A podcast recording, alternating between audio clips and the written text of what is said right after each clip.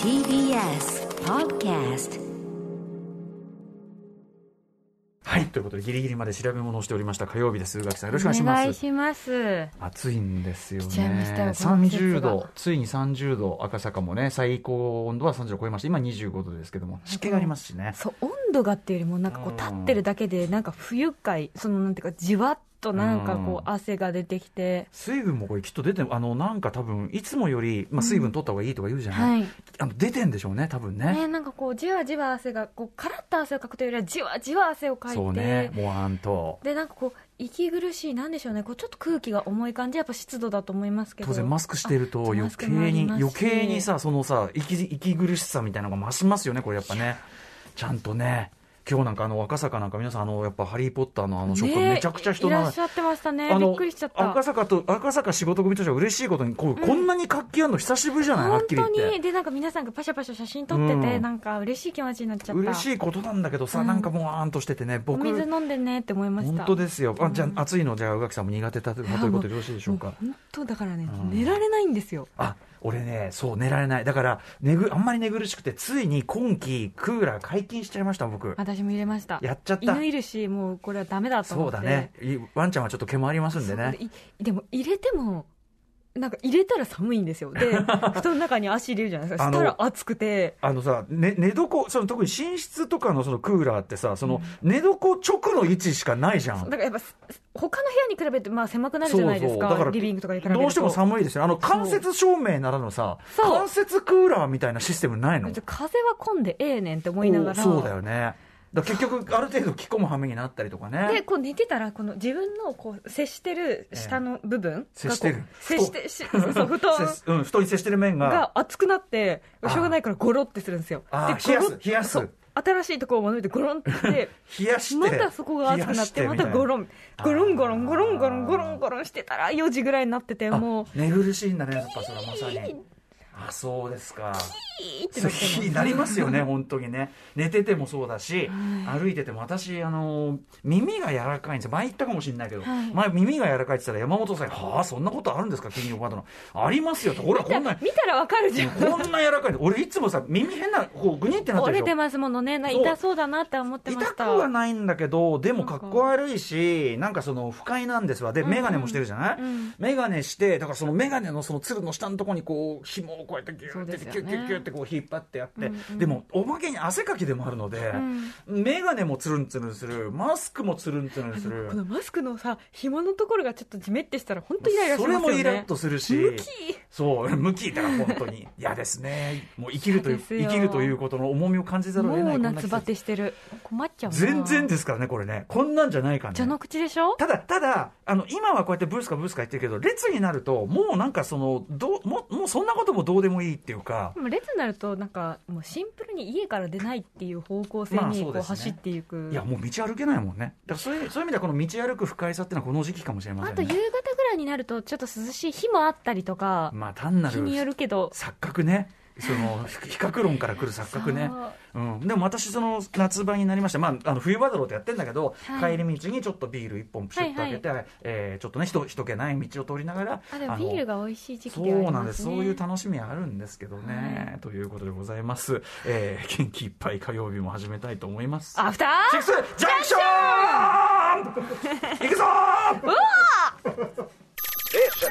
After Six Junction. 6月21日火曜日時刻は今6時4分ですラジオでお聞きの方もラジコでお聞きの方もこんばんはありがとうございます TBS ラジオキーステーション忘れてないよありがとうございますお送りしている、えーカルチャーキュレーションも邪魔しないでくださいアフターシックスジャンクション通称よアトロクパーソナリティは私ラップグループライムスターの歌丸ですそして火曜パートナーの宇垣美里です昨日あのここの「こんばんは」を声を合わせるのを 熊熊崎君が白思春期の子供かってぐらいねもにゃちょもにゃもにゃもにゃなんかね何なんでしょうかあれはね本面当は倒くせえなっていね、う先日久しぶりにお会いしましたけど、はいはい熊須はい、うんあのやっぱり可愛らしい方だなって 可愛らしい方うん大好きって思いましたあのひ久しぶりに会ってすごくあの嬉しかったっていう熊はい崎君も言ってて、ですごくやっぱりねあの宇垣さんが非常に穏やかな人になっていたっつって、ね、そうですね感心してましたあよんなにね、うん劣化のごとくブチ切れていた人間がこれがフリーかって言ってましたよこれがフリーの力かっ常て言にってまし何たかよに起こっていたのに、うんまあ、やっぱね自分は今ねあの宇垣さんのご自身の好きなお仕事とかもねちゃんとそうしてでますしたもんねね良くも悪くも自分で決められるっていうところうんのうんまあいいところかなと思いいまやす本当がにそう思いますよ、何が面白かったってね、ええまあ、その日はもうもともと雨予報だったんですよええうん、あちなみにあのこれ何かというとパーあそうあ曜日のパートナーがはいちょっとお食事会を開いたんですね、そうなんですありがとうございますちょっとみんなねあのうんあの山本さんはちょっとお仕事で来れなかったんですけど、うん他の面々でこはい、れだね実はいは、、安定した面々でちょっとご飯食べてで それはいそれ言うとまたちょっとおぶつかる可能性がありますそようね 大丈夫最最近近ハイになってないみたいなこと話をしながら、えーねあ のいいなでもその曜日パートナー集まってなんてね、えー楽しかったです話聞くだけうん話聞くだけやっでぱり何年ぶりだって、その直では、でも本当にあのラジオエキスポぶりかそなんみぐたいならいですよねあの個人個人であちょっとあったりとかは、うんうんあっても全員で集まるってなかなかなかったので、いやーもうねそろそろ解禁でみんなでまた集まりたいね、今後もみたいな話をしてたんですいやーが素敵でございます、うん、雨っつってたんですよ土曜日東京は雨降っそたうなぜなら私はもう、あの見てたんですようん予報をねブランチをあブランチを見ていて、うんうん、あ今日も頑張ってんねひびちゃんっつって、まさに日比さんがこう予報というかね伝えたのりいやひびちゃんの隣いやいでやそうんのや予ってた報士の人がうんうん読んでてうんうんって聞いててだから折りたたみ傘持ってきましたよはい、でうないちゃんも持ってきてたんですよ俺うないさんねさすあのあんまり天気予報はね気にしないなんて言ってましたでけどもなんかまあまあ広く雨だと言われてましたからね、ええ当然のことでしょみたいな顔して持って行ってたら、 え片田さんとうんうんひびちゃんが持ってきてなく て、はいはい結局近くのコンビニまでバーって走って大きい傘買っ結てみ局買ったていいるなということですからねそんな降ったんですね俺僕あの大阪にライブしに行ってて、帰ってきたらすごい地面濡れてるからこれ結構しっかり降ってましたねちょっと、ねえちょっとなんて言うんだろうあ帽子でするするにはちょっとっていうぐらい降ってたの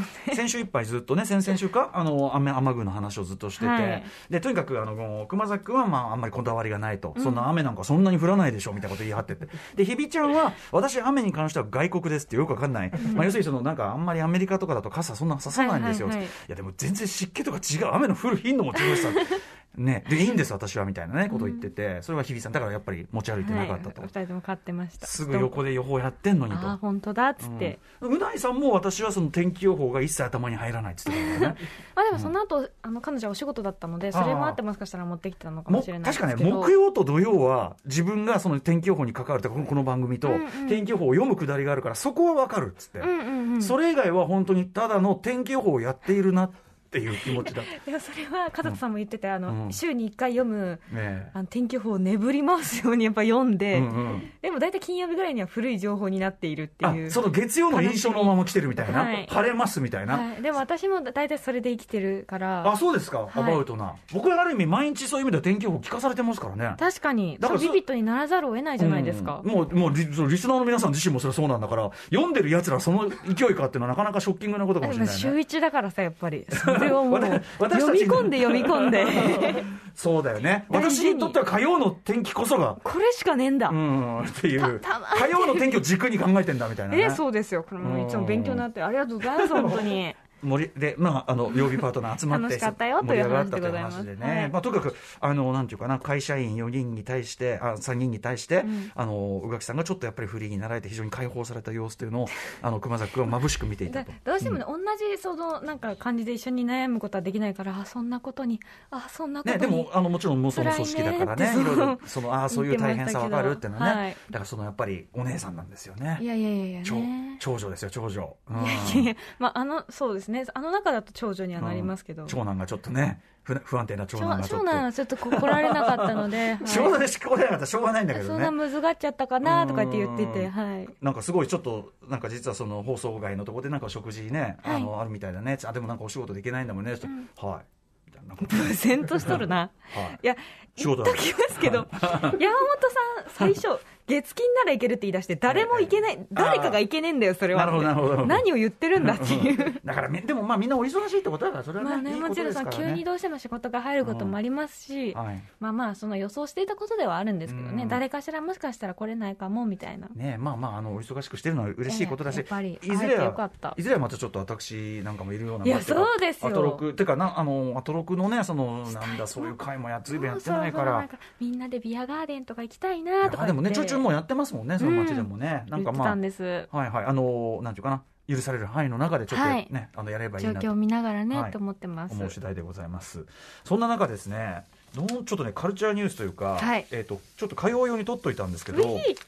あぜのひうんゴッドファーザーあるじゃないですか、はいフランスあのココッポラのねよゴッドファーザー3部作、えーまあ、皆さんもごぞご覧になったこといっぱいあると思いますけども、ギャング映画のクラシックでございますが、えーそのゴッドファーザーのまずそのメイキング本というのがあって、ハーラン・ディーボさんという人が書いた「ザ・ゴッドファーザー」これ2001年に日本版が出た本であのもう今絶版になっちゃってるんですねでごい分厚いやつですよねそう分厚いやつで、あのー一時期僕がそれを読んでめちゃくちゃ面白いこれなんで読んだかといえば伊賀兄にスタイリストの伊賀大輔さんにお勧めいただいて、めちゃくちゃ面白かったと、でしばらくそのいかにその「ゴッドファーザー」のその舞台裏そのものが面白いかって話ちょっと何年か前にしましたもんえね,、ーいなっんかねぱい話してましたし、すい歌ま丸せんさんが結構こう、うんよく持ち歩いてらっしゃって、はいはいなんかその悪魔の書みたいな、黒いでっかいやつ を持あっけてらっしゃった。なんかさ表紙もさあのきなんていうの金文字でさ「ゴッドファーザー」のあのなんかこうあの十字架ってい うかあのあのなんていうの操り人形をこうやるさ十字架とかけたあの手だからさものすごい悪本当に悪魔の書みたいな感じするんだよ ね実際ねうちの奥さんもそれちょっと怯えてましたけどそういつもそうそう悪悪魔の書を持ち歩いて奥さんがおっしゃってたの聞いてそうそうそうそうであのすごく面白いですよって話を何年か前にしたのも覚えてらっしゃるリスナーの方もいるかもしれませんけど、あのでその時点から実はちょっとこう聞いてた話でこれ浦さんもね、なんでもそのこのまさにどそのゴッドファーザーの舞台裏を描くドラマシリーズを今度アメリカで作るらしいよと、ねそれぐらいやっぱその裏舞台裏が面白い、あの作結品構、そんなドタバタだったんだっていう。キャスティングももちろんそうだし、あとその実際のイタリアンマフィアとの関係性、当然それがね、いろいろあったりなんかして、えーでドラマがあるよって話をちらっと聞いてたんですけどついにそれがですねあの全貌を表しましてですね日本でも7月15日から UNEXT で全10話「えーゴッドファーザー」の舞台裏ドラマタイトル「ジ・オファーゴッドファーザー」にかけた男、えーついに日本でも見られるといやうったことみたいなんですーね。、ユーネクスト様、うんまた UNEXT 俺たちの UNEXT ありがてねえ、ありがてえ。しかも、えっと、主演は今、トップガンマーベリック、ルースター役でもね、非常に評価を上げております、マイルズ・テラーが、えっと、アルバート・エス・ラディさんという、まあ、プロデューサー役ですね、えーでやってたりするということなので、これは楽しみなんですよね。で、えーその、元の、元になった、元になったと言っていいのかな、このザ・ゴッドファーザー、ハーラン・リボーさんのこのメイキング本。もうあの今、絶版なんですけど、実はですねこの番組の、えっと Amazon オーディブルでね、はいあのやっているポッドキャストがありますけども、そちらの伊賀大輔さんが実は今日今日の9時から会あの解禁になるそうですね会から、えーこのノンフィクションがやばい初見でもハマる本ということで伊賀さんのおすすめ本を、えっとアトロックブッククラブでねオーディブルやるんですけど、らそれの来週その次の回ですね。そうなんです、はい来週公開分がちょうどこの、えーまさに伊賀大輔さんがこの「ゴッドファーザー」の舞台裏の、えー本の方ね「ザ・ゴッドファーザー・映ハー画ラ本ンについていろいろね、語っていただきましてお。話いただいているので、あのぜひですね皆さんこの、まあ、7月15日から UNEXT で始まりますので、もう準備運動しなきゃ。そう準備運動として、そしてあのこのそのあのポッドキャストの中でも繰り返し言ってるんですけど、とにかくこれなんかこうこのタイミングであの本どっか出し直してくれませんか。本当にあのずっとこう読み継がれるべき本というか、ゴッドファーザー自体がもう常に見継がれてまあ、るそうですよね。あのなんていうかたまにさ、うんこう時間できて見返すと結局全部見ちゃうみたいなねあのあれでもあったりしまあなんかその時間が経っても面白い。そうですね。ですよね古びないし、うんあのそれこそフィルムがのその元々の力っていうのはその例えばブルーレイになりました、デジタルリマスターしました、4K になりましたで、その都度も蘇るっていうか、本当にポテンシャルが高いやっぱり作品だから、うんはいあのぜひちょっとですねこれ元出てるのはソニーソんソニーじゃないソニーマガかジンズソニーマガジン、うんソニーマガジンズさんから2001年に出てるんですけど、県で今どこにあるのかわかんないんですけど、いや、出まあしておくれよ。ソニーさん、まあ、もも持ってんだったら、まあ、何かしらの形でとか、ねえちょっとこのドラマのタイミングでやらないと、ちょっともったいなくない絶とい対うこ。のタイミングで読みたい人って、バッていっぱい増えると思うので。そう、売れるよ売れあとる、ね、物としてかっこいい。物もかっこいいしね。ねあ置いの、てたらかっこいいよ。まあ、このタイミングで文庫化とかさ、そういう手もあると思うんですよそ。れもいいですうね。ん、なので、あのそう上下巻とかで文語化してもいいと思うし、出せば絶対売れるし、そこうなのんですよこの番組では別に案件とかじゃなくても、お金もらわなくても繰り返し言うから、マジ各言ってきましたしね。そうですね、言ってきましたし、これからも言いますええ あのもちろんその、お金が絡んでくれば一番嬉しいですけどもあの、そうでなくても言いますので、確かにドラマ化のタイミングでこれ読みたいな。そうそしてドラマがね、これ、きっとできいいといいですね、なんかね。あ、本当ですうねん、。あの舞台だってさその元が名作映画なわけで、んそれの舞台裏要するにそれのそれを今この場面を撮ってますよみたいな例えば今ジェームズ・カーンが蜂の巣になるとこ撮ってますよってとこをやんなきゃいけないわけじゃん確かに。結構プレッシャーですよねねハードル高いよねそれねなかなかね。しこのやっぱ裏側が結構どんちゃんだったよっていうのがやっぱり面白いわけですからそうそれをどういうふうに描くんだろう描くか、あとうん僕、期待してるのはやっぱあれですよね、途中までよく僕はよく言う、いやー、あのコッパラとかいう監督は、本当、現場しきれてなくて、マジダメっすよ って、あの映画会社に陰口してたやつ、んこれ、本当にいるんですよ。あいつ誰がやるのかなそうでそのコッパラ外されかけてで現場に来てみたら全然違うもうコッパラいや全然コッパラ超いいっすよみんな コッパラじゃなきゃ無理っすってみたいになってて恐ろしいね恐ろしいそれでこともしかしてこうコロッとじゃあ外しちゃうかってなったらもう大変ですよね、本当だからこうなってなかったかもしれないし、まあ、名作によくあるね、あのあー、こっちに転がってよかったねの連続、えー出てきているこのね、ままずはこの本のね、ハーラン・リーボスのザ・ゴッドファーザー、中古で出てて手に入ったら、ぜひ皆さん読んでいただきたいし、出し直していただけたらありがたい、そしてなんといっても、まあ、比較的見やすい UNEXT、7月15日うっしかゃら、前週は、えー、ジ・オファー・ゴッドファーザーにかけた男、楽しみにしたいと思います。見れば原作本というかそういうあれで言うと「東京バイス」ってあの、はいはいマイケル・マン葬式で、まあ、監督もね、あの何話か務めてあのあとあれですねあの光さんってあのサ37セカンズのね、はいあの監督とかやもってらっしゃった何話かやってらっしワゃゴって、ネットですねはい、東京バイス東京を舞台にした、えーあのあれアンセル・エルゴーとか主演で、はえー渡辺謙さんなんかが出てるやつワウワウでずっとやってたんですけど、それのあの元の原作本となったノンフィクションもずっと僕読んでて、うんあの今回8話でだシーズン1終わったじゃないですか終わったっていうか、まあ、前も言いましたけどね要はこっからもう一回そのえアンセル・エルゴート演じる主人公がもう一回もう手を引こうかなと思ったんだけどちょっとどうしても許せんっていうことをうん知って動き出すみたいなことなんですけど、でね原作のノンフィクションを読むと結構まあもちろんやっぱドラマ用にめちゃくちゃ脚色してて。まあねあのーなんていうかいろんなキャラクターとかも創作だったりとか、うんだからドラマはドラマっていうところではただ描かれてる事象は、まあ、元にはなってて、ではいその元のノンフィクションを読むと結構ね赤裸々なんてもんじゃねえっていうか、はこれはなあかなのか時期の日本をそうですねだし日本の大手メディアはこれはなかなか扱えなかったろうなっていうあーまあ、ある種日本社会のタブー中のタブーに触れるような内容で、だからある意味ワウワウもワウワウワウワウとか HBO かな HBO がワウワウと共同で作ったのかな、はいドラマ自体ももちろんその非常に脚色してるドラマ化してるフィクション化してるけど、うんまあある意味あこれを原作にこれだけの大々的に作ってってなかなかや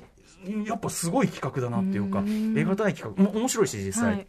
であのそれで興味持って元のを読むとああ確かにでこのニュース見たことあるかもみたいなえー結構ねあの元になったその記事を書いた方があの我々が知ってるようないろんな事件にも実際取材もされて例えばあの、えーまあ、関根源という男がねあれした愛犬家殺人事件保険金さん、はいはい愛犬家殺人事件であるとか、えーあとなんだルーシー・ブラックマンさんの殺害の事件のあるいろんなその我々が知ってるようないろんな事件のあれにこう絡んでたりとかするんで、単純にそれも面白いしどんどんどんどん後半に行くに従って、まあ、彼が要するにあの読売の記者をや読売だした読売の記者をやめてから、フリーになってからいろいろまたさらにこう突っ込んだ取材するんだけどそうこの踏み込み方とかかなりすごいんで、へーぜひあのワウワウのドラマドラマはドラマで本当にエンターテインメントとしてもすごい楽しいし特に前から言いますけどあの日本の特にヤクザ俳優の皆さんヤクザ役俳優というか、うんの皆さんの存在感とかってやっぱすごいなっていう独特ですよね本当にあの画面をしかもそれをなんていうかなマイケル・マンクオリティというか、うんアメリカ映画クオリティの画面の中で抑えるとこんなもう見劣りどころかもう画面を支配する力がすごいっていう、そこはすごくまあ嬉しくもというかね感じのはい日本のある種のねカルチャーとしてただそのあの実際に扱ってる内容は結構えぐいし、はい僕がすごいここのとこ考えてるやっぱりその社会の構成みたいなもの、まあ、僕がこうなんていうかなこんな立場で綺麗事言うのは甘っちょろいんだけどでも甘っちょろいとか言ってなんかこうそれは必要枠だみたいなことをいろんなものを見逃していくとうん結局社会のタガが外れて、うんうんまあ、それこそいくつつくさきはロシアだったりとかなんかこういろんなねその現状のメンバーであるとか、もうストッパーがかかんなくなったらおしまいなわけで、うんうんなんかだからやっぱりこうこういう一個一個をちゃんと直視していかなきゃいけないってことだよなってのはつくづくそれが大きな意味で言えばやっぱりああいう状態につながるっていううか、んすごく最近思うことでなのでよねあのじゃあ我々の住むこの社会の、まあ、公平性とか人道であるとか、うん、みたいなところってどうなんだっていうのを振り返る意味でもすごく意義深い。あの読書でしたねなのであのもしワウワウのその、ね、ドラマのあれでちょっと興味持った方は東京バイスアメリカ人記者の警察周り体験記、えーというのが出ております、えっと電子書籍でのみ出てんのかな Kindle、出てねフィジカあフィジカも出てる出てるかな、はいか、なジェイク・エーデルスタインさん。あなた、パソコンの操作が下手で すね。あの、えっ、と、まあ、とにかく、あの、電子で、僕は電子で読んだんですけど、は、はいいあの、めちゃくちゃ読み応えありました。あこらちらも、わうわうの東京バイスと合わ Kindle せ。してかないみたいピンとしかないみたい。あうーん気になるところでうござん、います。でもあのめちゃくちゃ読み応えありましたしうんある種日本社会の一つの何みたいなものを見るのにはよろしいんじゃないでしょうやかっとぱ思いね、ますそういうことを感じる機会多いですから。そうだね、もうてかもう一連のね、あのーさい日本の司法どうなってんだみたいな、悲しくなりますよ司法判断どうなってんだ、ね、あの同性婚の件もそうですし聞いてないんだけどみたいなあと昨日もお話ししましたけど、やっぱりあの上島さん、だまりさんのね、あれに関しても、そのき不起訴で、なおかつその嫌疑なしっていう、真っ白だっつってね、すごいすごいなみたいなめちゃくちゃだってことになって、この社この社会、こういうことを放置してると、本当にもう、脅しじゃないですよ、行き着く先は、まあ、例えばああいう現在のね、はいストストッパーがこかないようなその政府であったり、あとはそれこそ今週、私、ムービーウォッチメン、ニューオーダー。もうあのなんていうかな弱者を軽視とか暴暴力なんていうか弱者に対する踏みつけみたいなのを軽視するってことは結局こういうことを容認していくことになるよねっていうような社会結局めちゃくちゃになってきますよっていうああもういいよって、うん、企業に話したらもう21分だからねムービーウォッチメンニューオーダーですニューオーダー音楽グループじゃないです よ大変な映画でございましたはい、えー本日のメイン紹介いってみましょう、はい、この後すぐは芸人でから、 えー漫画家のいつも間違えちゃう芸人で漫画家の空手家矢部太郎さん最近読んだおすすめの漫画をご紹介いただきます、はい。そして C から日帰りでライブや DJ プレイをお送りする音楽コーナー、ライブコーナーですね。ライブダイレクト、今夜のアーティストはこちら。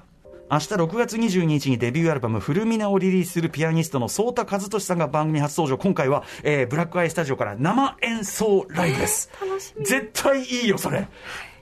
7時40分頃からの新概念提唱型投稿コーナーはあなたの心にのけ残る褒め言葉を紹介する「マイスイート褒めこんなに嬉しいことはない」そして8時台の特集コーナー、ビヨンドザカルチャー、今夜の特集ゲスト、金田純子さんから、金純からこんな文面が届いております。宇垣さん、申し訳ありませんが、金田さんになり代わって、大読みお願いします。ギャンブラーの歌丸よギャンブルのような人生を送っているのに漫画嘘食いを読んでいないとはあんた嘘つきだね今からでも間に合う嘘食い特集 by 金田純子なんでしょうか金純の言葉ですよ、これ。普段は僕はギャンブルをやりませんなどと成人軍しずらを連れしていながらは実人生では早稲田大学を卒業してラッパーになるなどと誰よりも大きなギャンブルをしている生粋のギャンブラー歌丸さんある意味人生ギャンブルはしてるかもしれません。そんな。な歌丸さんなら本来読んでおくべき大人気ギャンブルバトル漫画「嘘食い」をなんとまだ読んでいらっしゃらなちょっいと読んでない。ということでボーイズラブ研究家で嘘食い大好きな金田純子さんがその魅力を語り尽くす特集をお送りいたします やった棒読みが過ぎる番組では皆様からのリアルタイムの感想や質問などもお待ちしていますアドレスは歌丸 atmarktbs.co.jp 歌丸 atmarktbs.co.jp までーはい。えー、それでは、アフターシックスジャンクション、行行っっててみみよようう After Six Junction. はい、こんなメールご紹介しましょう。のりみずさんです。歌丸さん、宇垣さん、こんばんは。こんばんは昨日、下北え駅前シネマ、えー K2 にて、マイスモールランドを見てきました、前々から気にはなっていた作品だったのですが、先週、川田山監督が番組に出演された際に、監督のトークショーがあると知り、映画館に駆けつけた次第です。くしくも昨日は、ええー世界難民の日ということで、この日に見るのにうってつけの作品でしたが、それだけにとどまらず、青春映画としても出色の出来だと思いました。本当だよね。えートークショー終了後、監督にアトロクを聞いたことをお伝えすると、出てよかったと喜んでおられました。もっともっと多くの方に見ていただきたい作品ですね、ということで。本当にそうなんですよ、昨日もまさにそのお話したんですけど、もう現にこの映画で描かれたようなその難民人生、受けられずに、はいしかも非常に理不尽なところに置かれて、うんうんなんていうか、端的に言ってこう、もう人道的に手を差し伸べないのは、もうほん本当に単純に問題があるというような件、本当にあるんで、ぜひマイスモランド見てください After Six Junction.